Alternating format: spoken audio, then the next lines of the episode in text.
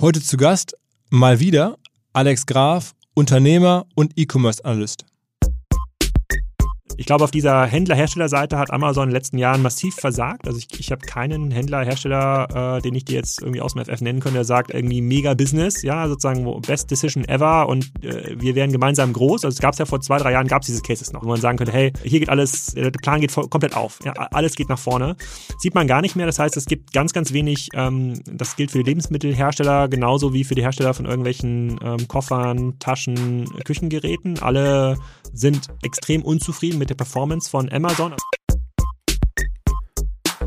Herzlich willkommen beim OMR Podcast mit Philipp Westermeier.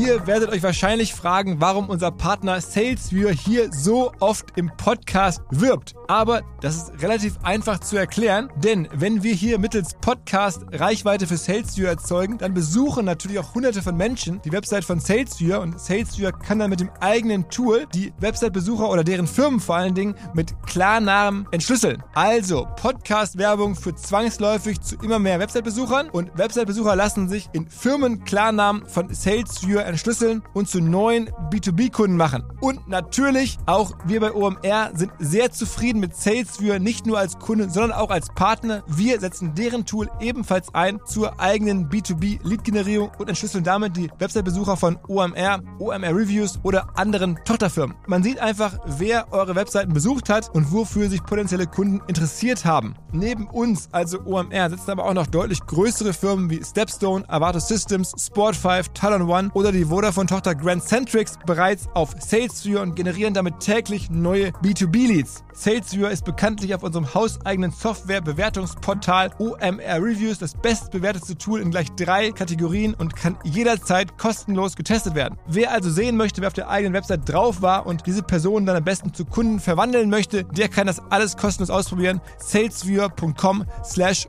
OMR. Zurück zum Podcast kurze Woche mit Feiertag, vielleicht umso mehr Grund am Feiertag irgendwie joggen zu gehen, den OMR-Podcast zu hören. Und für mich Premiere, ich glaube, ich sitze hier zum ersten Mal bei einer Podcast-Aufnahme mit Restalkohol vom vorhergehenden Mittagessen. Ich musste im Mittagessenstermin ein bisschen Wein trinken und ähm, das steckt bei mir sofort an. Äh, insofern äh, bitte das zu berücksichtigen. Äh, wie dem auch sei, zu Gast ist Alex Graf, ähm, der hier schon bei uns in verschiedensten Positionen und Funktionen aufgetaucht ist. Er kuratiert unter anderem das E-Commerce. Ähm, Cluster bei uns auf dem Festival.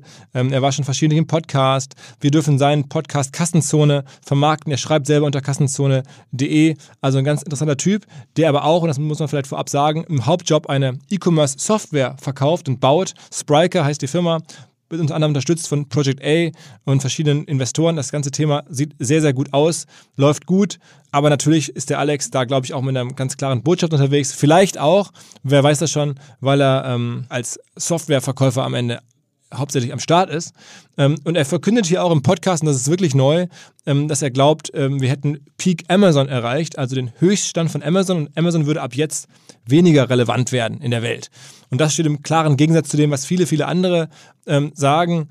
Zum Beispiel habe ich vor kurzem, ein, zwei Tage her, bei, bei Exciting Commerce von Jochen Krisch, ein anderer E-Commerce-Analyst, den wir ebenfalls schätzen, der hat geschrieben, Amazon, wow, die Dominanz wird sogar ausgebaut. Ich habe am Wochenende mit unserem Stammgast hier, meinem Freund Sven Schmidt, äh, telefoniert und dem erzählt, Mensch, der Alex war zu Gast im Podcast, der sagt irgendwie Peak Amazon. Da sagt der Sven, ja, ja, klar, sagt er das, aus den und den Gründen, kann man sich ja vorstellen. Ähm, also, große Diskussion, verrücktes Thema, aber der Alex kontrovers und unterhaltsam wie immer. In diesem Sinne direkt rein in den Podcast mit Alex Graf. Auf geht's. Moin Alex. Moin, moin. Äh, sag mal ganz kurz, die Menschen kennen dich eigentlich in unserer Branche, oder? Das ist die Frage, das ist die Frage, wen du als die Menschen bezeichnest. ja. ähm, ich glaube, auf dem OMR-Festival habe ich jetzt nicht so eine Bekanntheit wie zum Beispiel du oder äh, Tarek. Wenn ich auf die K5 gehe, da kennen mich wahrscheinlich viele Leute. Wenn ich jetzt ganz normal hier vor die Tür gehe, kennt mich keiner. okay, aber man liest, also viele in der E-Commerce-Branche, der Handelsbranche lesen Kassenzone, hören deinen Kassenzone-Podcast. Ähm, wie gesagt, ich denke mal, auch viele Hörer haben sich auch in den letzten Jahren bei uns verschiedentlich gehört. Ähm, du hattest äh, lange auch eine, eine Amazon- Agentur sozusagen als, als Teil deines Imperiums, die ist verkauft worden vor ungefähr einem Jahr, ne? Genau, im Januar 2018. Und wie ging es jetzt zum Schluss? Wie groß war die? Ich glaube, zum Schluss, als wir es verkauft haben, waren es äh, gut über 100 Leute. Mit Abstand die größte ähm, E-Commerce-Agentur oder Marktplatzmanagement-Agentur in Europa. Die hat dann äh, Debt gekauft. Das ist eine Agenturgruppe aus ähm, den Niederlanden, die ähm, sich da europaweit mit ähm, spannenden Businesses verstärken. Und ich glaube, ähm, wenn ich da richtig informiert bin, ist immer noch äh, die größte oder eine der größten ähm, Agenturen, wobei sich das Geschäft halt noch deutlich ver verändert hat in den letzten ein, zwei Jahren. das reine Amazon-SEO-Thema ist es eben nicht mehr, was den ganzen Markt so treibt. Ist halt deutlich mehr diese ganzen, ähm, das Management von Bestand auf Amazon und das Werbemanagement, also von Werbegeldern. Und da kommen halt auch neue Wettbewerber ins Spiel. Also die großen Agenturen, die bisher Werbegelder verwaltet haben, die versuchen natürlich jetzt auch einen Teil von dem Amazon-Werbegeldkuchen abzubekommen. Wie, also umsatzmäßig, wie groß war es dann, als ihr rausgegangen seid? Das kann ich gar nicht sagen, da war ich gar nicht so tief drin. Also drei, vier Millionen, würde ich mal schätzen? So? Ja, sicher, mindestens, ja. ja? Und äh, Exit-Preis ist dann schon dann auch achtstellig so? Ja, Exit-Preis ist achtstellig auf jeden Fall. Es kommt ein bisschen darauf an, wie viel Wachstumserwartung du in diesem Markt irgendwie wächst, ähm, wie profitabel du dieses Wachstum bisher ähm, erzeugt hast. Ähm, das ist ja ein Stratege, der es dann am Ende des Tages gekauft hat. Das heißt, die haben jetzt nicht das Ziel, das noch mit 100 Millionen Venture Capital auszustatten, so, ähm, ähm, sondern aus diesem Business dann ein profitables, großes Business zu formen. Da musst du schon relativ viele Sachen erstmal nachweisen, dass das funktioniert. Und ähm, dann hat man dann doch, doch ganz äh, gute Multiples noch auf dem Außenumsatz und bei einem achtstelligen Umsatz musst du schon ein paar Millionen Euro äh, ähm, Umsatz erzeugen, äh, um eine achtstellige Bewertung erzeugen zu können. Ähm, wir hatten zuletzt Kontakt, weil du ähm, erfreulicherweise auch regelmäßig hier den OMR-Podcast hörst und bei der ähm, Snipes-Ausgabe mit dem Sven Vogt von Snipes hast du mir hinterher geschrieben, Mensch, das gibt's doch gar nicht, eigentlich eine ganz coole Geschichte, aber an das neue Shop-Konzept, äh, das klang so in deiner WhatsApp-Nachricht raus, äh, daran glaubst du nicht. So, äh, äh, wollen wir damit mal anfangen. Ähm, das hat mich so ein bisschen motiviert zu sagen, Mensch, Alex, du musst noch wieder kommen, äh, dass wir deine Sicht der Dinge erzählen. Was ähm, ist dir da aufgefallen? Ja, es, ist, es schlagen da so zwei Herzen in meiner Brust. Auf der einen Seite ist es natürlich extrem cool, was er so erzählt, und aus einer Gründerperspektive äh, von so einem von so einem jungen Mann aus Lübeck, äh, der dann irgendwann die große Welt des Sneakerhandels erobert, ähm, klingt das irgendwie fantastisch. Ähm, äh, und er ist ja auch extrem erfolgreich. Wenn man aber mal genau reinhört, sind halt ganz viele Aussagen dabei, die mich zumindest ähm, nachdenklich machen. Die eine Aussage war, dass er nicht von dem ähm, äh, von dem Decreasing Foodfall, nennt man das in, im Einzelhandel, also von immer weniger Leuten, die auf der Straße vor Läden irgendwie einkaufen oder da lang gehen, ähm, dass er das nicht sieht in seinen Läden, sondern er zweistellig wächst. Das kann ich so nicht wirklich glauben oder nachvollziehen, weil wirklich alle Handelskonzepte, die wir so sehen, alle, die tatsächlich so in Einkaufsstraßen ähm, lokalisiert sind, die haben dieses Problem, dass weniger Leute in der Stadt sind, dass noch weniger Leute von, äh, äh, von diesen Personen dann auch kaufen. Und das wird ihn irgendwann treffen. Und ein ganz großer Teil seiner Argumentation, wie Snipe sich nach vorne entwickelt und wie es dem Business äh, vielleicht in ein, zwei Jahren geht, hat darauf basiert, dass ihn das eben nicht betrifft. Und das, das, das, das kann einfach nicht sein. Das, ist, das ist, kann sein, dass ihn jetzt ein Sondereffekt trifft dass meinetwegen die Hälfte aller äh, Foodlocker-Läden pleite geht und dann die Leute trotzdem noch Sneaker kaufen wollen in der Stadt, dann gehen sie natürlich erstmal zu den Snipes. Aber er hat ja schon selber beschrieben, dass sein bestlaufender Laden, ich glaube in Amsterdam, vom Bahnhof war. Also eine Lage, äh, wo wahrscheinlich irgendwie gestern noch ein, ein, ein Erotik-DVD-Business äh, äh, äh, war. Das zeigt ja schon, dass es eben nicht mehr an den Einkaufsstraßen hängt. Ein Großteil seiner, seiner Filialen hängt aber in Einkaufsstraßen. Das ist ja auch so ein bisschen das Problem. Wir reden vielleicht noch über ein, zwei andere Cases. Ich kann mir schon gut vorstellen, dass von den Filialen, die er betreibt, äh, von den, ich glaube, 300 waren es, wenn ich mich richtig erinnere aus dem Podcast, dass da irgendwie 50 cool sind. Also 50 so eine Lage haben, vielleicht wie in Hamburg oder die in Amsterdam aber der Rest fällt ihm halt auf die Füße. Und ähm, das ist halt, da hat er aus meiner Sicht halt gar keine Antworten gehabt. Und auch bei dem Thema Online war das halt so, als würde man einen Manager sprechen, der irgendwie so 2005 hängen geblieben ist. Also er hat jetzt schon einen erheblichen Online-Anteil von dem, was man so rausgehört hat, über 10 Prozent. Er will so auf 30 Prozent hoch. Du hast ja so ein bisschen versucht, ihn rauszukitzeln, was der Gesamtumsatz ist. Das soll irgendwo dann bei 100, 200 Millionen Euro E-Commerce-Umsatz mal landen in zwei, drei Jahren. Und ähm, da, auch da hat er überhaupt gar nicht aufgezeigt, warum die Leute bei ihm kaufen. Heute ist er ja groß geworden oder ist noch groß, weil er in der Lage ist, stationär, also im klassischen Retail, irgendwie ein Einkaufserlebnis zu schaffen, was andere nicht schaffen können.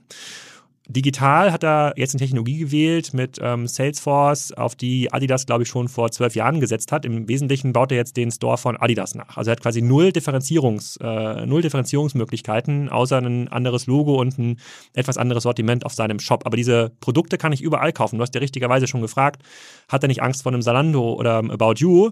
Und die Perspektive, aus der er argumentiert hat, war, ey, wir sind so groß, äh, vor dem müssen wir keine Angst haben. Und fairerweise, das hat Anton Schlecker auch gesagt oder Madeleine Schickedanz von, äh, von Quelle. Es ist, halt, ist halt null Argumentation nach vorne, warum sein Business weiterhin funktionieren sollte, außer dass er vielleicht mal cool war. Er hat vor 13 Jahren so seinen Hochpunkt gehabt mit dem Besuch von Michael Jordan hier in Hamburg vor seinem Sneaker, äh, vor seinem Sneaker Store ähm, und hat sicherlich ein sinnvolles Geschäft gemacht, aber nichts davon würde mir heute eine hohe Konfidenz geben, zu sagen, hey, das Business ist nach vorne raus richtig geil, da würde ich jetzt investieren. Also würde er quasi morgen IPOen ähm, äh, und, und ähm, da irgendwie, oder, oder quasi, ich, ich glaube, das gehört äh, Deichmann, Deichmann, ja, Deichmann gehört das, irgendwie Deichmann da rauslösen, das in die Börse gehen, würde ich sagen, nee, also woher soll der Traffic nach vorne kommen? Was ist eigentlich sein Differenzierungsmerkmal? Er ist ganz normaler Händler. Er hat ein stationäres Einkaufserlebnis geschaffen, was anders war als ähm, andere. Heute seine Antwort nach vorne, ich baue eine Containerwand ins Store und äh, mache mir Gullideckel in, in den Laden. Ja, so what? In der Zeit, in der äh, die Leute bei Instagram wahrscheinlich zwei, drei coole Ideen pro Tag präsentiert bekommen von den Content-Creatern, wie man irgendwie Produkte präsentiert, reicht das, glaube ich, nach vorne nicht mehr aus. Und das ist, glaube ich, ein sehr gutes Beispiel, ähm, an dem man auch gut diskutieren kann, warum sich der Handel gerade so stark verändert und warum es äh, für viele Unternehmen so schwer ist, das zu verstehen, weil er kommt ja aus einer Position der Stärke. Er sagt, hey, bei mir läuft's gut, ich wachse sehr stark, ich bin profitabel. Es in den USA gerade, ne? Genau, es, es, war noch nie so gut wie bisher. Ich habe jetzt ein neues Store-Konzept, das rolle ich jetzt aus über, über die nächsten Jahre und ich habe jetzt gerade wahrscheinlich nach zwei, drei Jahren Arbeit meinen äh, mein Shop gelauncht. Äh, alles ist dufte. Ähm, und das ist es aus meiner Sicht nicht. Also das ist jetzt so ein Business, bei dem jetzt gerade die Fehler gemacht werden, indem er eben nicht investiert in digitale Erlebnisse, was immer das auch sein mag. Ich weiß nicht, was Snipes digital ist. Ich weiß nicht, ob sie die About You App nachbauen müssen. Ich weiß nicht, ob man äh, äh stärker auf das ganze Thema Eigenmarken. Ähm, ich glaube, er hatte muss. im Podcast äh, auch beschrieben, die Kollegen ähm, bei Instagram und so, da sind sie schon ziemlich stark, also erstaunlich stark für einen Händler aus Deutschland. Ja. Ähm, sie sehen sich ja auch so ein bisschen als Content Brand. Ne? Also Snipes, das ist klar, wir kennen das als Sneaker-Shop auch, aber ich glaube, in, in, einer gewissen Szene ist das wohl, das war ja auch klar der Aussage, auch sehr, sehr stark Content Creation, Content Marketing, Storytelling rund um, rund um die Produkte.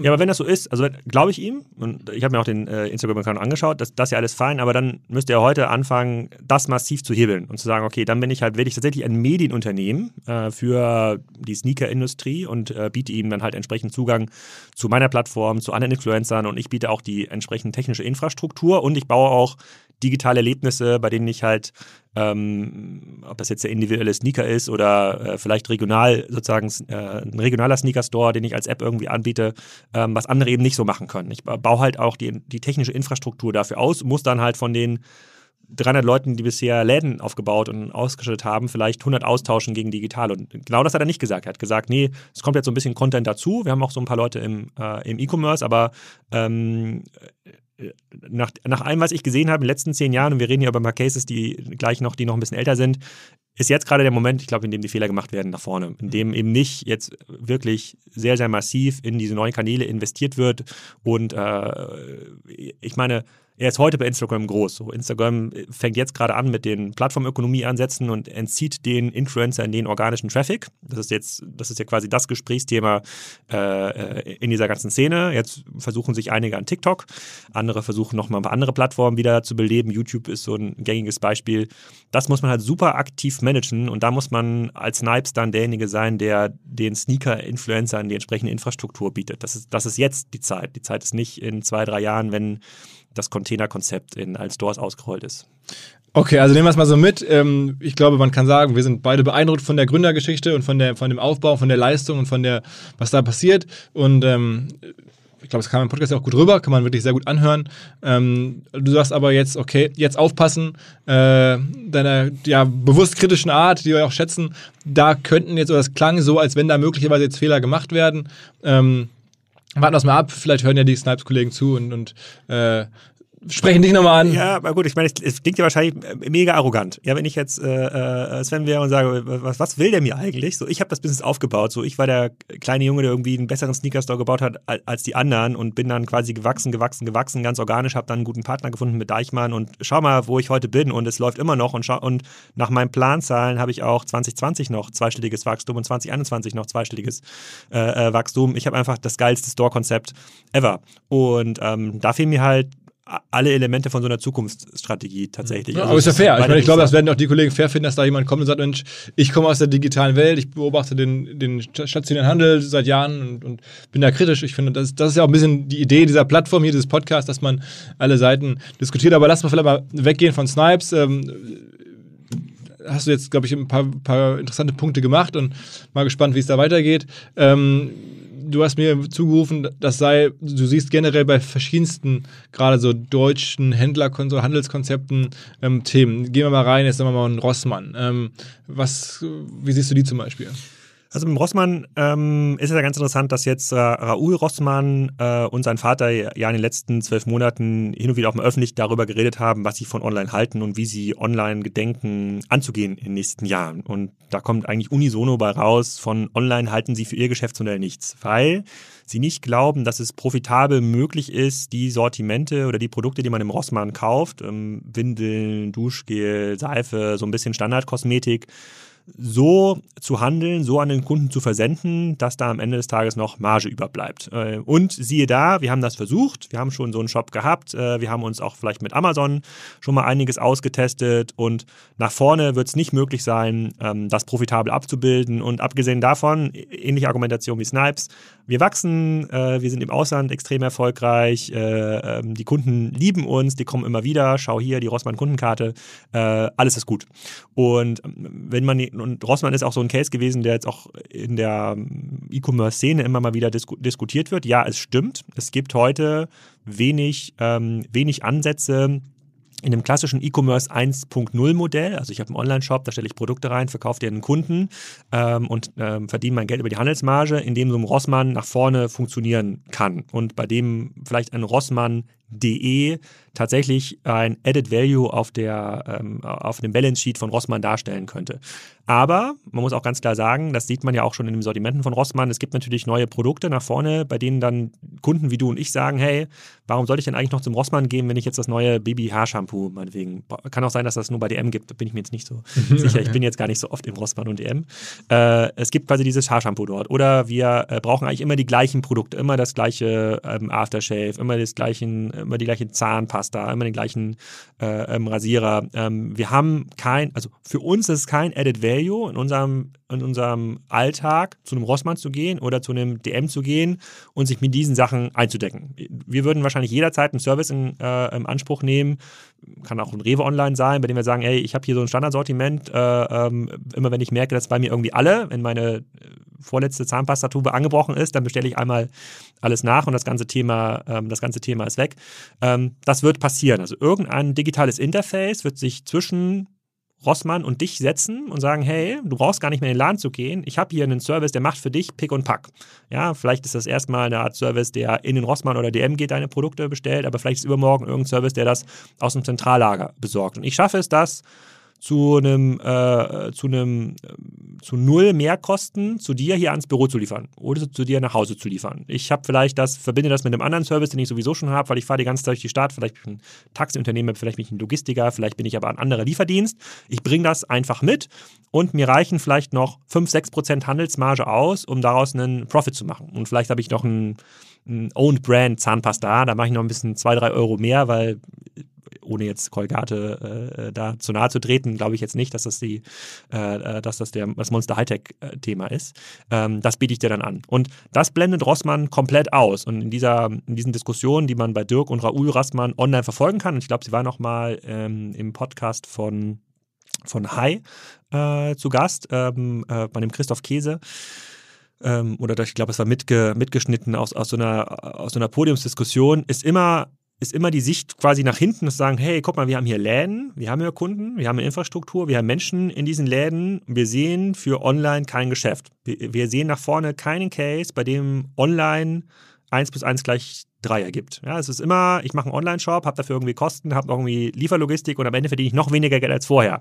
Also lasse ich mal diesen ganzen Online-Kram sein und überlasse das mal den neuen Markteintretern. Und das ist, glaube ich, eine, eine Denke, die fällt vielen Händlern irgendwann auf die Füße. Und das auch, dort, mega Position der Stärke, mega Brand, super bekannt, äh, ähm, können super investieren, ist in der Familie, hat das hat Dirk Rossmann, äh, als er ungefähr 40 war, ähm, aufgebaut, aus Hannover heraus. Ist eine mega Gründer, mega Gründerstory Story. Und trotzdem, wenn man alle Faktoren betrachtet und sich auch alle Learnings nochmal anschaut aus den letzten 10, 20 Jahren Handelsdisruption, wird jeder daneben stehen und sagen, ja, stimmt. Vielleicht gibt es heute kein Rossmann.de Modell, mit dem du Geld verdienen kannst, aber wenn du jetzt nicht anfängst zu investieren, entweder in Infrastruktur oder in Leute oder irgendwelche Drogerie-Startups dazu kaufst, wird dir in zwei, drei, vier, fünf, sechs, sieben Jahren diese Kompetenz fehlen, die Kunden wieder zurückzugewinnen. Dann bist du das nächste Schlecker, dann bist du das nächste äh, Quelle ganz neuer Ansatz bei uns. Und zwar sucht der Seniorendienst Eli Diffé nach Franchise-Partnerinnen, Franchise-Partnern.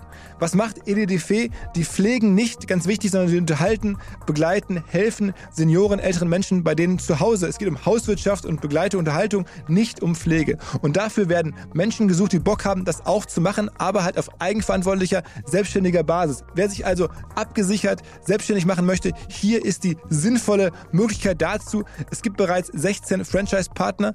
EDDF gibt es seit 15 Jahren. Heißt aber auch, es gibt noch relativ viele Gebiete, wo es noch kein Angebot gibt, das man gemeinsam erschließen kann. Man muss dann dort natürlich vertrieblich selber aktiv werden, aber hat die Chance, ein kleines Team zu führen und wirklich Unternehmertum zu lernen in einem abgesicherten Umfeld. Wer Bock hat, darüber mehr zu erfahren, wer vielleicht wirklich den Schritt in die sinnvolle Selbstständigkeit tun möchte, alle Informationen dazu unter elidifee-franchise.de, also Eli und dann die Fee in einem Wort franchise.de. Zurück zum Podcast.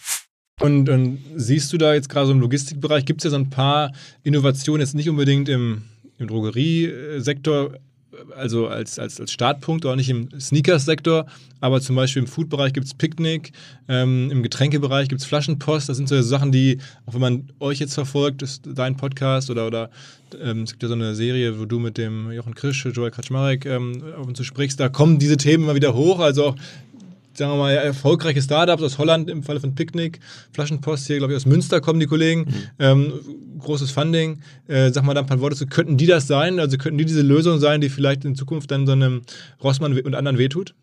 Könnte, vielleicht für diejenigen, die Picknick nicht kennen, weil es nur in der Region so Mönchengladbach, Düsseldorf, Neuss ähm, gibt. Das ist ein, das war so mein Lieblings-E-Commerce-Modell, äh, ich glaube schon 2018, nicht erst 2019, da war auch der Gründer beim äh, Absolut, äh, beim die ist ja bei OMR. Ja. Genau, die ist ja bei OMR, Michael Müller, äh, ist nach so internen Infos mit äh, mehreren Milliarden schon bewertet. Ähm, die haben das geschafft, was der Lebensmittelhandel bisher selber nicht geschafft haben. Die haben einen, eine Online-Lieferkette oder eine Lieferkette aufgebaut, die sie über eine ähm, App steuern, bei dem du als Kunde zu Hause sitzt und die App sieht jetzt gar nicht so dolle aus, aber du kriegst dann, äh, du kriegst das für dich relevante Sortiment immer zum besten Preis. Also sie vergleichen die Preise mit äh, Lidl, Aldi, Edeka, äh, äh Rewe jede Woche und gehen immer auf den Bestpreis für, für ihre Produkte und ab 25 Euro kriegst du es kostenlos nach Hause. Das ist auch der, Mindest, äh, der Mindestlieferwert. Und dann denkt man sich so, wie können die das machen? Wie ist, wie ist das irgendwie möglich? Und die können das machen, indem sie halt die komplette Lieferkette ähm, selber ownen. Die haben sich selber Elektro-Lieferfahrzeuge ähm, gebaut. Die haben sich selber ähm, Hubs gebaut, äh, mit denen sie in der Lage sind, diese Fahrzeuge innerhalb von zwei Minuten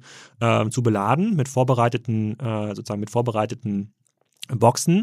Sie schaffen es pro Stunde acht bis neun Drops abzuliefern, also acht bis neun Mal bei den Kunden zu stehen und diese Ware abzugeben, während ein Rewe das, wenn sie mit DHL arbeiten oder mit einem Lieferdienst vielleicht dreimal pro Stunde schaffen, das abzugeben. Sie haben, verfolgen das mit einem sogenannten Milchmann-Prinzip, also sie geben eine feste Route vor und fahren nicht die ganze Zeit zickzack und kommen nicht fünfmal in deine Straße am Tag. Und mit diesem Konzept haben sie es geschafft. Und das war die große Frage im Lebensmittelhandel, hat der Kunde eigentlich den Bedarf? Also bisher hat es noch nicht so jemand geschafft, über ein bis zwei Prozent Marktanteil in so einer Stadt zu erreichen. Und in den Städten, in denen Picknick vor drei Jahren schon schon gestartet, äh, gestartet ist, haben sie mittlerweile einen Marktanteil von 10 Prozent. Das heißt, jeder zehnte Supermarkt ist dort obsolet ähm, geworden, mit weiterhin sehr stark wachsenden, sehr stark wachsenden ähm, ähm, Quoten und schaffen es tatsächlich, einen Standort, einen Hub nach zwölf Monaten äh, äh, ähm, äh, profitabel zu betreiben und sind nicht darauf angewiesen, über ganz Deutschland auszurollen. Sie können jetzt Stadt für Stadt äh, sozusagen Hub für Hub aufbauen und mit diesem Konzept ähm, etablieren. Und das ist halt, äh, also das sind so viele Sachen neu gedacht, besser gedacht, die sie einfach deutlich besser machen, als das ein Rewe Online zum Beispiel ähm, gemacht haben, die ja auch auf Basis ihrer alten Infrastruktur, auf Basis ihrer alten Geschäftsprozesse versucht haben, online zu machen, sondern es ist komplett neu aus einer Kundenperspektive äh, ähm, gedacht, äh, sozusagen App First, ja, ähm, äh, bei dem man sagen muss, ja, da ist noch so viel Puffer drin in dem Modell. Warum können die das nicht vielleicht auch für Drogerien? Also wenn sie mir sowieso einmal am Tag oder dreimal die Woche ähm, Lebensmittel für 25 oder 30 Euro liefern, dann kann ich da ja noch die Zahnpasta und das Klopapier äh, einpacken. Es gibt ja gar keinen Grund, warum ich deshalb, deshalb noch zu einem zu einem äh, zu einem Rossmann oder zu einem ähm, DM gehen muss. Und die sind halt technisch extrem versiert und die sind ja komplett anders gegangen, zum Beispiel in Snipes oder auch im Rossmann, die jetzt mit so wirklich Standardtechnologien anfangen, ähm, solche Geschäfte aufzubauen. Ähm, das ist das alte Team von Fred Hopper, das ist so ein Online- so eine Suchtechnologie gewesen für Online-Shops äh, ähm, äh, Anfang der 2000er Jahre. Und dieses Team äh, bildet das Kernteam von, äh, von Picnic und die waren in der Lage, ähm, die, die haben relativ lange sich vorbereitet, die haben über zwölf Monate lang inkubiert, also nicht jetzt super MVP, sondern tatsächlich einen sehr, sehr sauberen, äh, einen sauberen Aufschlag zu den Kunden gemacht. Und ähm, man hört immer wieder von diesen Wartelisten, also es gibt allein in Holland über eine Viertelmillion Kunden, die wartet, freigeschaltet zu werden für Picknick. Du kannst dich nicht einfach registrieren, sondern die schalten nicht erst frei, wenn sie ausreichend Ressourcen in ihrer Region aufgebaut ähm, haben, um dich auch wirklich ähm, einmal am Tag beliefern ähm, zu können, in den Standards, in denen sie das wollen. Und das ist jetzt nichts, was sie sich vorher ausgedacht haben, sondern äh, sie waren im Launch so erfolgreich nach zwei Tagen, dass sie gedacht haben, fuck, wie schaffen wir es jetzt, diese ganzen Kunden so zu bedienen, wie wir eigentlich wollen? Äh, komm, wir bauen schnell eine Warteliste äh, und parken dort die Kunden, die wir heute noch nicht, äh, äh heute noch nicht ähm, ähm, ähm, bedienen können. Und diese Warteliste ist mittlerweile ein, ein zentrales Marketing-Tool geworden. Je länger du dort wartest, desto mehr Goodies bekommst du dann von denen für deine erste Lieferung. Und das ist etwas, das kannst du nur machen, wenn du wirklich die komplette Kette ähm, ownst, indem du die ganze Technologie ownst, indem du, äh, indem du tatsächlich dieses Kundenerlebnis ownst, eine Warteliste, die heute ein Rossmann vielleicht schalten würde, ist wirklich so einmal eine E-Mail, sorry, der Shop ist äh, ähm, offline. Eine Warteliste von Picknick funktioniert so, hey, cool, dass du da bist. Äh, es geht bald los. Wir suchen noch irgendwie zwei Lieferfahrer, die auch dich äh, bedienen können. Und nach zwei Tagen bekommst du die erste kostenlose Banane in deinen virtuellen Warenkorb und drei Tage später bekommst du eine, eine, eine Tüte Kekse, weil du so lange gewartet hast. Also die kommunizieren auch mit dir. Und das so, so funktioniert digital. Und da ist natürlich, ähm, das, das, die lösen von sich aus schon das Last-Mile-Problem. Also viele Online-Modelle können momentan nicht wirklich skalieren, weil DHL und Hermes tatsächlich den, äh, einen, einen, Bottleneck darstellen und da geht es einfach nicht weiter. Und ähm, da sinkt momentan sogar die, die Lieferfähigkeit dieser Dienste. Und für die Businesses, die in der Lage sind, das vertikal zu ähm, auszugestalten. Ähm, das können Businesses, die im ähm, LEH aktiv sind, weil sie jeden Tag ihre Autos voll machen können, weil die Kauffrequenz so hoch ist. Die sind auch in der Lage, dann die Rossmann und DMs tatsächlich zu, äh, zu schlagen. Ob das jetzt ein Picknick ist oder eine Art Picknick 2, was eine ähnliche Logistik aufbaut, eine ähnliche Vertikalisierung, das ist noch vollkommen, ähm, vollkommen unklar.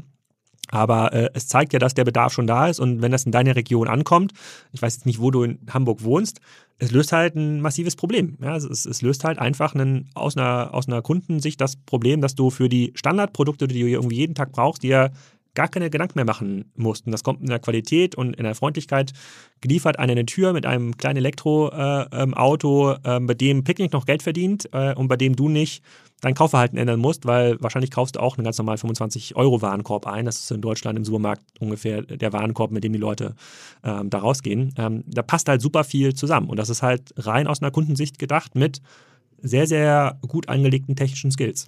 Ähm, wie viel Geld ist da ungefähr jetzt größer noch reingeflossen bislang, so ein, so ein Unternehmen? 100? 100, okay, also schon auch erhebliche Investitionen bislang schon. Ne? Ja, wobei 100 Millionen für ein Modell, was in der Lage ist, den, den LEH. Vergleichsweise immer noch wenig. Das ne? ist super wenig. Der LEH in Deutschland sind alleine 200 Milliarden. Also 100 Millionen bedeuten, bedeuten da nichts, wenn du, einen, wenn du eine Vertikalisierung aufbieten kannst. Vor allem, ähm, die können ja mit, die können ja, äh, die können ja, äh, die könnten noch viel, viel mehr Geld aufnehmen. Das Problem für die besteht eher darin, finden sie genug Studenten oder, oder Lieferfahrer, die bereit sind, in diese Trucks zu gehen. Die haben, glaube ich, mittlerweile 2000 Fahrzeuge gebaut.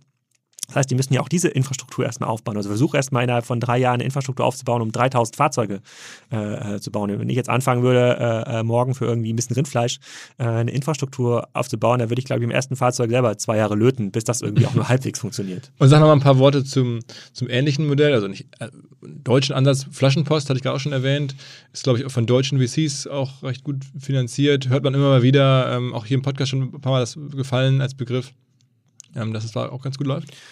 hat, die, die lösen ja auch das Last-Mile-Problem selber. Sie haben eigene Fahrzeuge, eigene Fahrer. Kommen aus dem Getränkebereich, ne? Genau, kommen aus, kommen aus dem Getränkebereich. Also für diejenigen, die jetzt hier ihr Wasser immer aus dem Wasserhahn beziehen und mit äh, Solamax äh, äh, auffüllen, wie das bei mir zum Beispiel der Fall ist, ist wahrscheinlich nicht so mega spannend für die Leute, die hier im dritten Stock den, äh, den, äh, äh, den Wasserkasten nicht mehr selber hochtragen wollen oder gerne irgendwie Fanta Cola Bier bestellen, ist das ein, ist das ein Mega-Business. Aber auch da sieht man, ähm, Hätte man sich vorher auch nicht so vorstellen können. Es gibt ja nun mal gefühlt an jeder Ecke so einen kleinen Getränkeladen und du kannst Getränke auch im Rewe kaufen, im Edeka. Mittlerweile ist auch das Aldi-Sortiment für Getränke äh, groß genug.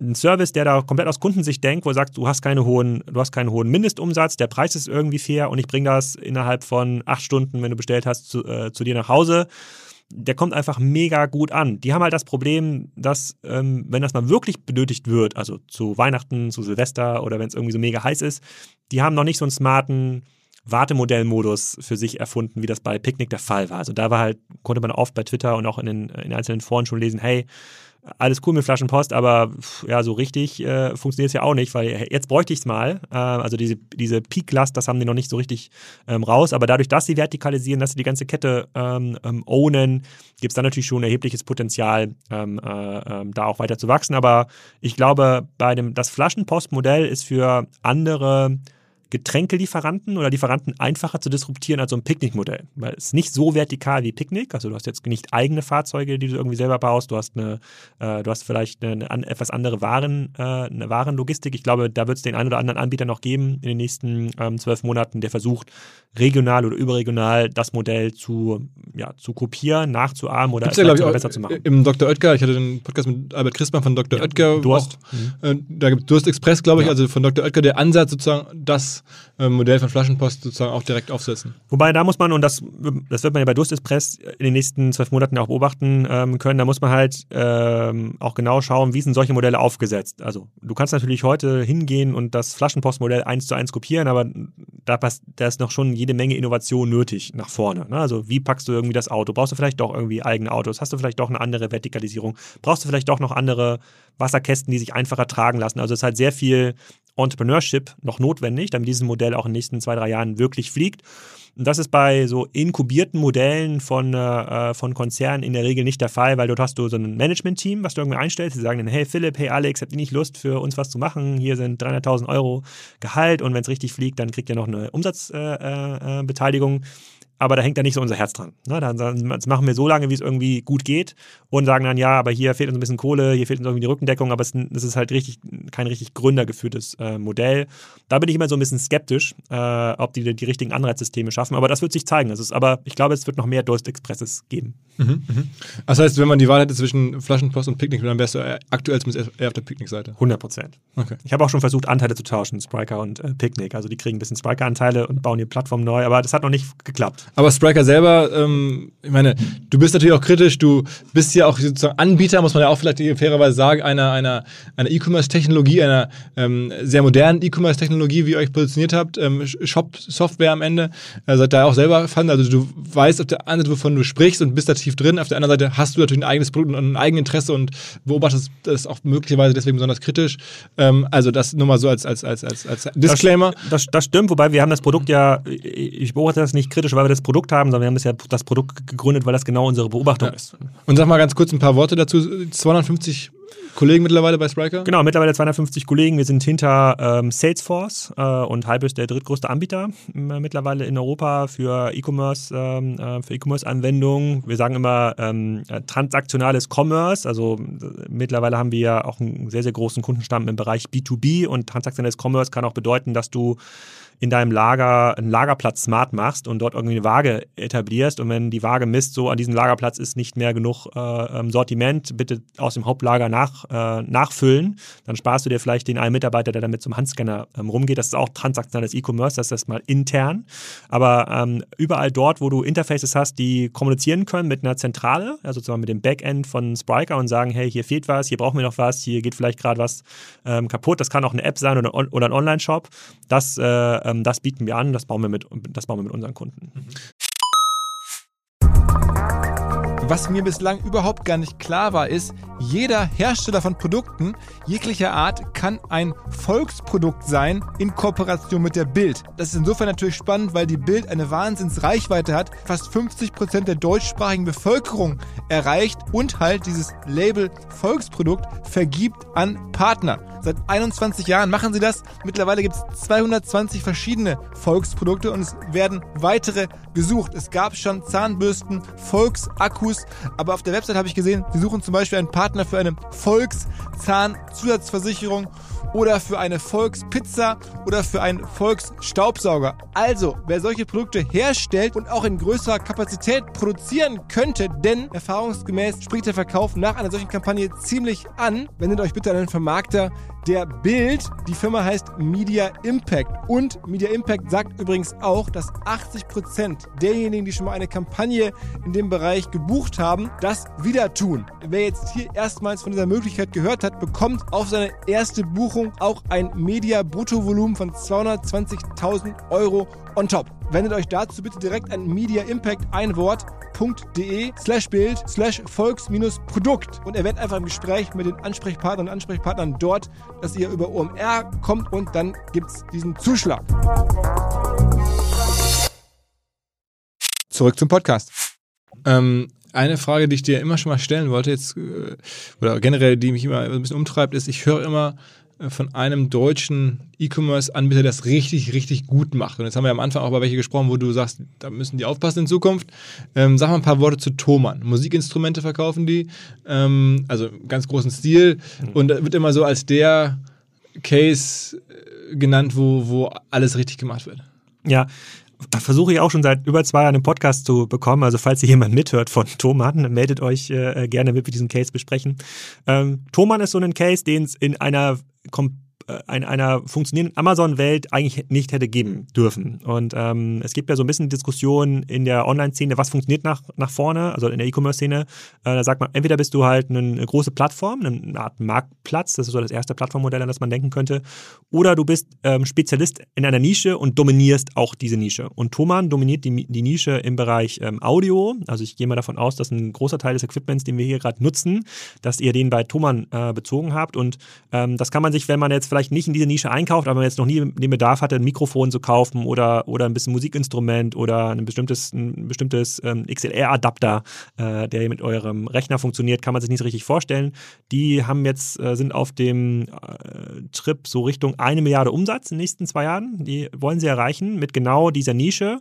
Die haben extrem, ähm, extrem starke Kompetenz aufgebaut für diese Produkte. Also sie haben ein Service Center, da kann ich anrufen und kann jetzt beschreiben, hey, ich baue hier ein Podcast-Studio auf, äh, das funktioniert aber, ich brauche aber irgendwie drei Mikrofone mit, äh, mit einer Wireless-Verbindung, zwei Kabelmikrofone und übrigens, das muss auch portabel sein. Und da will ich auf jeden Fall einen Experten finden, der schon fünfmal sowas gemacht hat und mir genau helfen kann und, sagt, äh, und mir sagt, was muss ich in den Warenkorb, äh, was muss ich im Warenkorb tun. Also Service-Qualität ist bei den Top? Service, der Content ist mega. Also die haben äh, für fast alle Mikrofone irgendwie diverse, diverse Soundtests, äh, äh dann kann ich mir das anhören, auch für Kopfhörer. Wenn ich da jetzt für die Kopfhörer, die wir aufhaben, wenn das jetzt irgendwie populäre sind, werde ich da super viele Bewertungen finden. Also und, und, und verglichen zu Amazon finde ich wahrscheinlich so 100 bis 200 Mal so viele Bewertungen und, äh, und auch Content zu den einzelnen äh, Produkten. Das meiste finde ich auf einem Amazon, auf einem Otto, auf einem, auf anderen, auf anderen Shops gar nicht. Und äh, sie sind halt quasi der Musikladen gewesen, der das zuerst erkannt hatte, der darauf zuerst äh, gesetzt hatte und ähm, sind damit sehr, sehr gut und sehr erfolgreich gewachsen und sind immer noch sehr stark im Content. Ich, es ist immer noch ein E-Commerce-Modell 1.0 also ich glaube, da geht noch eine ganze, eine ganze Menge nach, Was für eine vorne. Shop-Software haben die? Ähm, das ist zum großen Teil selber gebaut, was sie, was sie, da, was sie da mittlerweile haben. Die Frage ist jetzt auch gar nicht sozusagen, was haben sie für eine Shop-Software, um diesen Shop zu betreiben, den du jetzt bei thoman.de siehst, sondern ähm, was sind die Modelle nach vorne, die sie vielleicht damit noch nicht, nicht mehr abdecken können. Also gibt es vielleicht für äh, ich möchte vielleicht einen, äh, eine App für Podcaster machen, bei der sie halt irgendwie Produkte nachbestellen können oder bei denen sie so ein Leasing-Modell bekommen. Das wird ja viel mehr Sinn machen für euch, dass ihr anstatt diese Mikrofone, und dass ich jetzt spreche, da kostet wahrscheinlich eins, ich gucke mal hier drauf, so 400 Euro.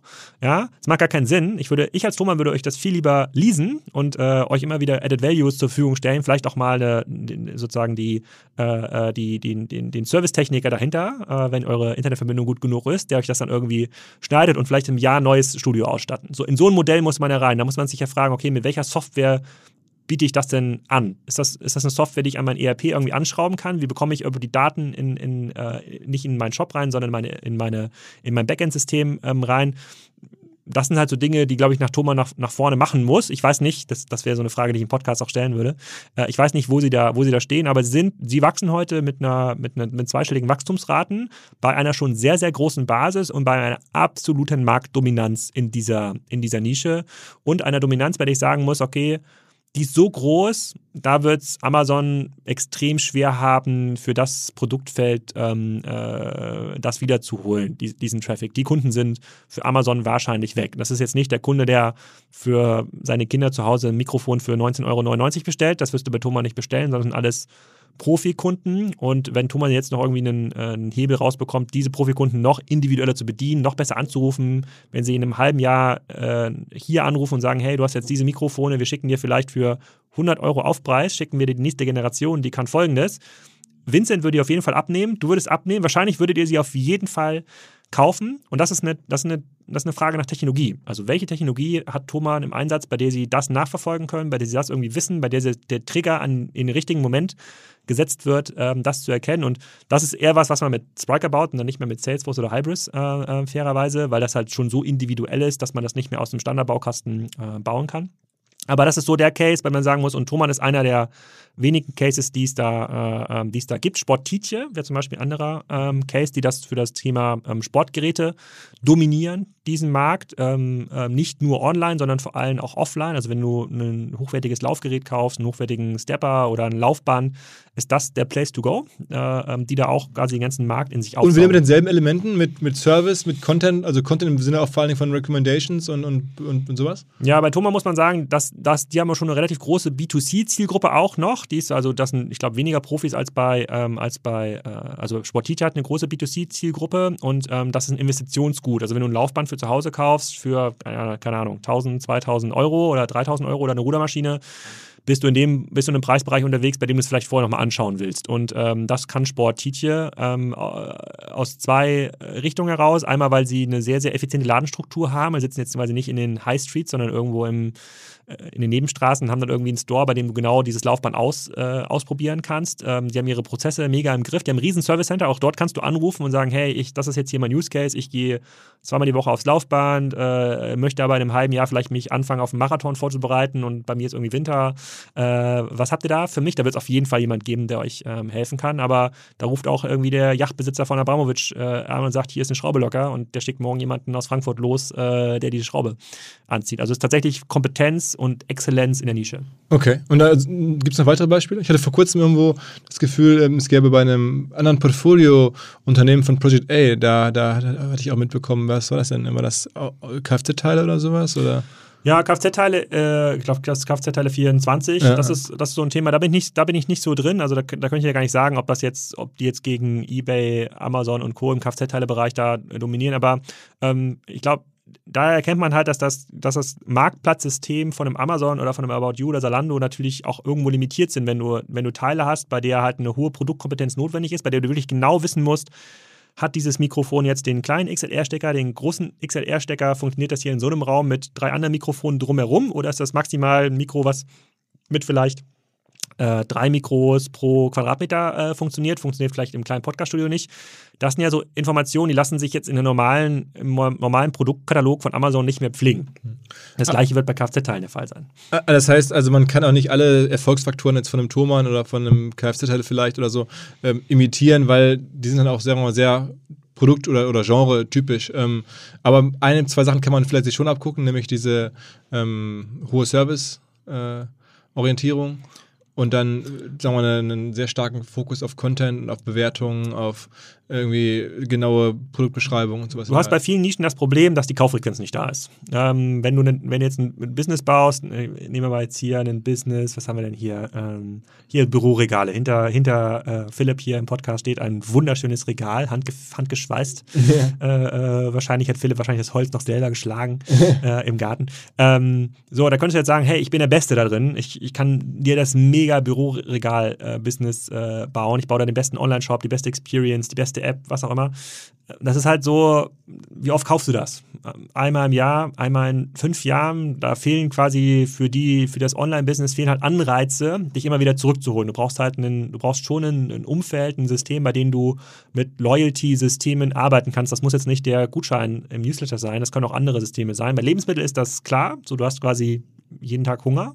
Neu. Bei Klamotten ist das auch äh, ähm, einfach. Du musst, es gibt Aber halt Sportgeräte, was du gerade meinst, Sportitier ist ja auch nicht unbedingt naheliegend. Das, das, da ja, kommen wir gleich zu. Bei, bei, bei Audio ist, das, äh, ist die Frequenz okay hoch. Also wenn du sozusagen Audio-Fan bist und alle Leute, die schon mal selber Podcast gemacht haben, werden das bei sich selber merken. Man baut schon so einen kleinen Gerätepark äh, auf und tauscht auch immer wieder aus, wenn man da aktiv ist. Bei Sportgeräten hat, hat, hat Sportitier, äh, glaube ich, einen guten Trick, weil ähm, die mischen halt sehr viel B2B mit ein. Also sie haben halt einen sehr, sehr, sehr großen Service-Teil, bei dem sie dann, wenn der Dalai Lama in Hamburg ist, dann braucht er halt sein Fitnessstudio. Und das, der geht hier nicht irgendwie zum, äh, zum, äh, zum, zu Kaifu. Zum, zum, zur Kaifu Lodge, sondern der kriegt halt die Geräte, mit denen immer trainiert, von Sportice in seine Suite eingebaut, drei Tage bevor er ankommt. Die werden auch genauso eingerichtet, wie sie immer eingerichtet sind. Und dadurch haben sie halt einen äh, sozusagen sehr, sehr hohen, äh, sehr hohen Dealflow und sie haben halt sehr, sehr viele Eigenmarken. Also die haben halt, die haben halt Marken entwickelt ähm, und Geräte entwickelt, die gewinnen auf den Fitnessmessen halt die äh, die World Series äh, sozusagen. Ja? Das sind die besten Stepper, die es ever gab.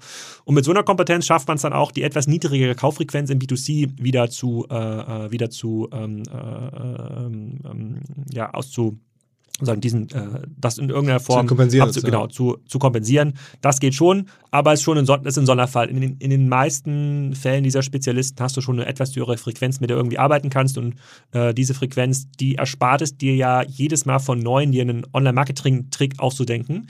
Ja, äh, und das kann man ja bei omr.com immer nachlesen, was da gerade so geht mit Drops. Zum Beispiel, ja. Und äh, äh, das brauchst du, damit du Exzellenz quasi in deiner Nische aufbauen kannst. Ähm, wir mal zum, wir haben den Podcast angefangen mit ein bisschen mit Amazon und jetzt zum Abschluss, du hast gerade schon ein paar Mal Amazon sozusagen erwähnt. Äh, bist ja lange Zeit sozusagen auch als Amazon-Experte, haben wir schon darüber gesprochen, unterwegs gewesen. Jetzt hast du mir gerade erzählt, du hast irgendwie vor einer Weile Amazon-Aktien verkauft und bist so ein bisschen sozusagen mehr so Amazon-Zweifler geworden. Da war ich ganz überrascht, weil die Rolle kannte ich von dir noch gar nicht so. Ähm, wie kommt's?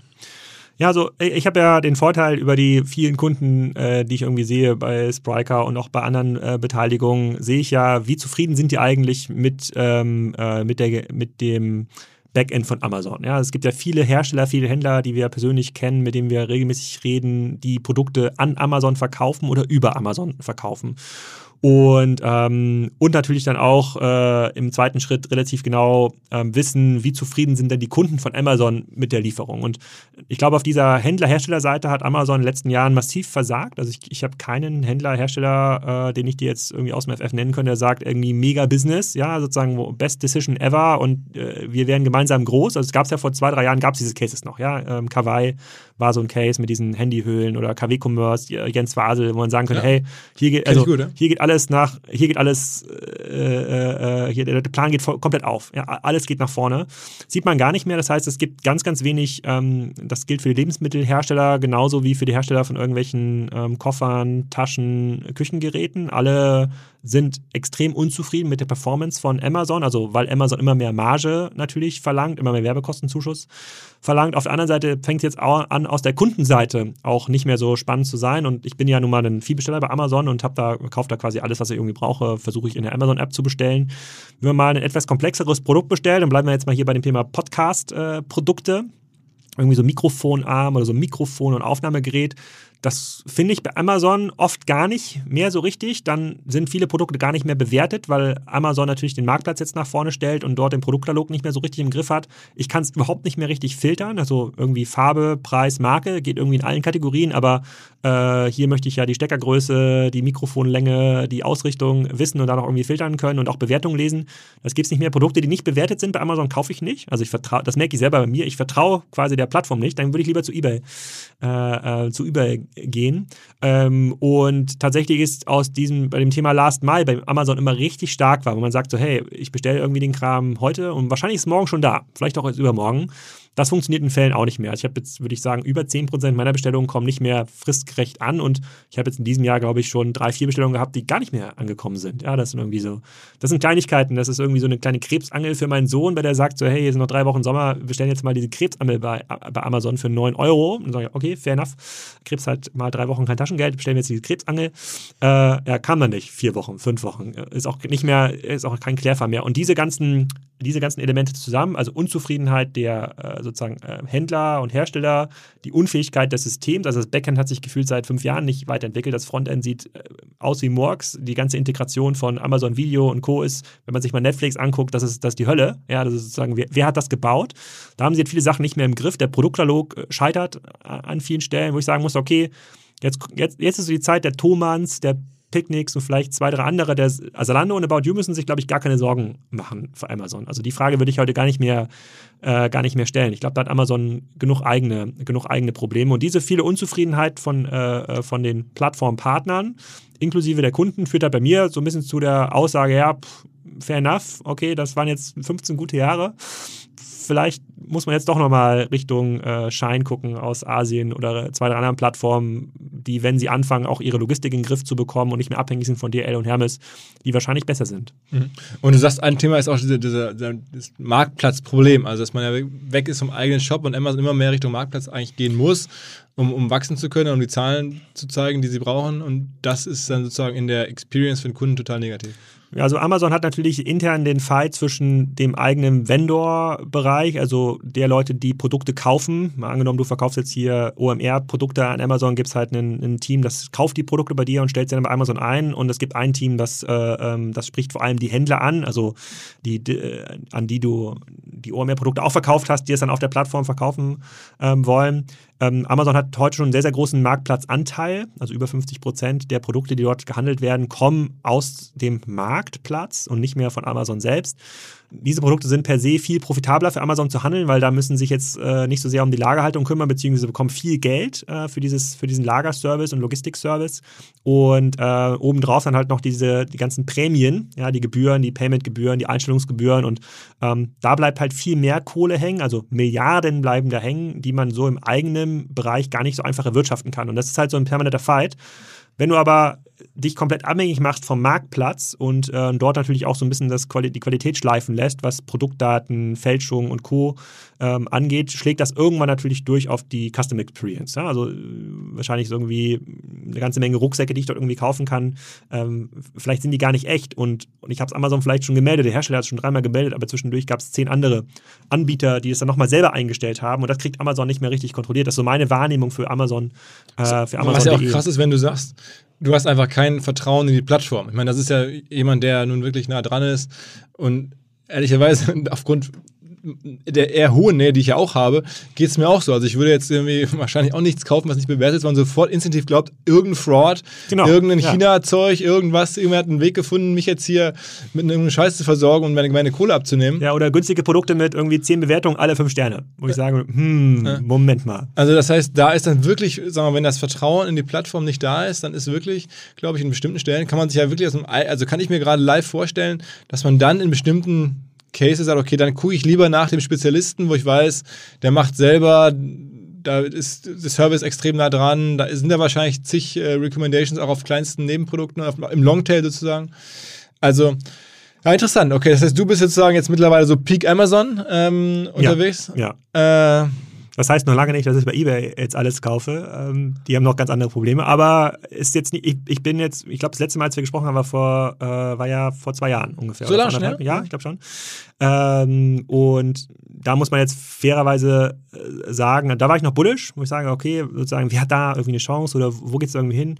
Und mittlerweile sehe ich halt durch Picknick, durch Thoman und, und viele andere Beispiele auch. Und ich habe ja noch den zweiten Podcast jetzt aufgebaut mit ähm, Wimblex, wo wir internationale Gäste haben, auch so ein Bowl.com aus Holland, wo ich vorher gedacht hätte, pff, no chance, hey, wenn Amazon da einmal richtig Gas gibt und äh, mal anfängt, dann fegen die weg. Und wenn, wenn man sich mal anhört, was äh, Rüb Vermöhlen, das der CEO da zu erzählen hat, denke ich so, hm, da muss ich Amazon vielleicht äh, aufpassen, dass die nicht auch noch nach Deutschland expandieren, weil in Holland hat ein Amazon.de mit der Performance, mit dem Shop, mit dem Produktkatalog keine Chance. Gegen, gegen Boll, also ja. bol.com ist in ja. Holland so der stärkste Bucher ja. Bücherhändler eigentlich. Ne?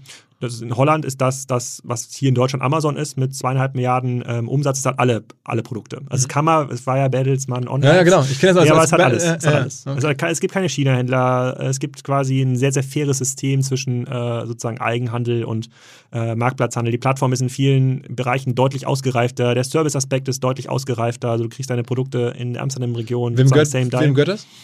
äh, der Albert Heijn-Gruppe. Das Okay. ist so das Rewe Hollands. Auch so Okay. 60 Milliarden online. Ja, also 60 Milliarden Gesamtumsatz. Okay. Alright, äh, ganz, ganz große Tour gemacht durch verschiedenste E-Commerce und, und, und ja, Technologiefragestellungen im, im Handel.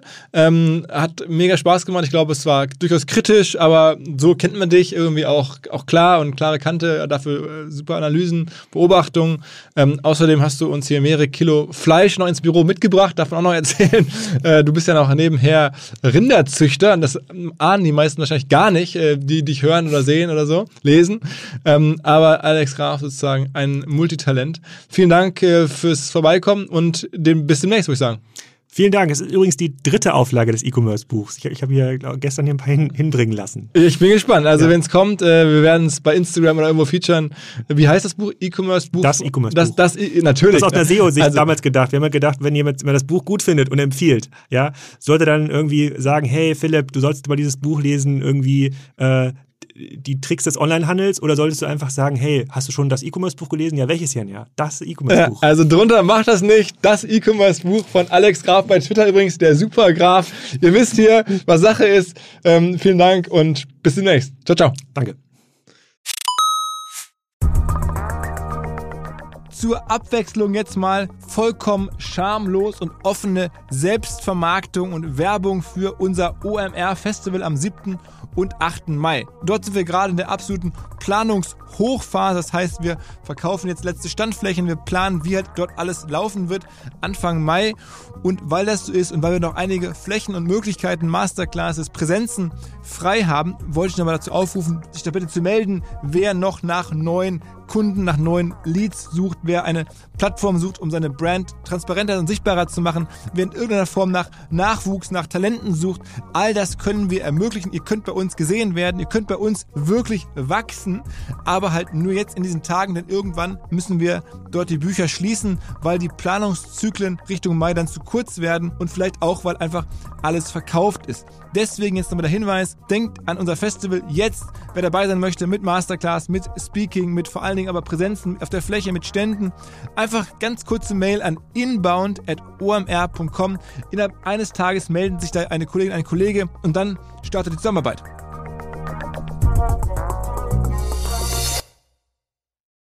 Zurück zum Podcast.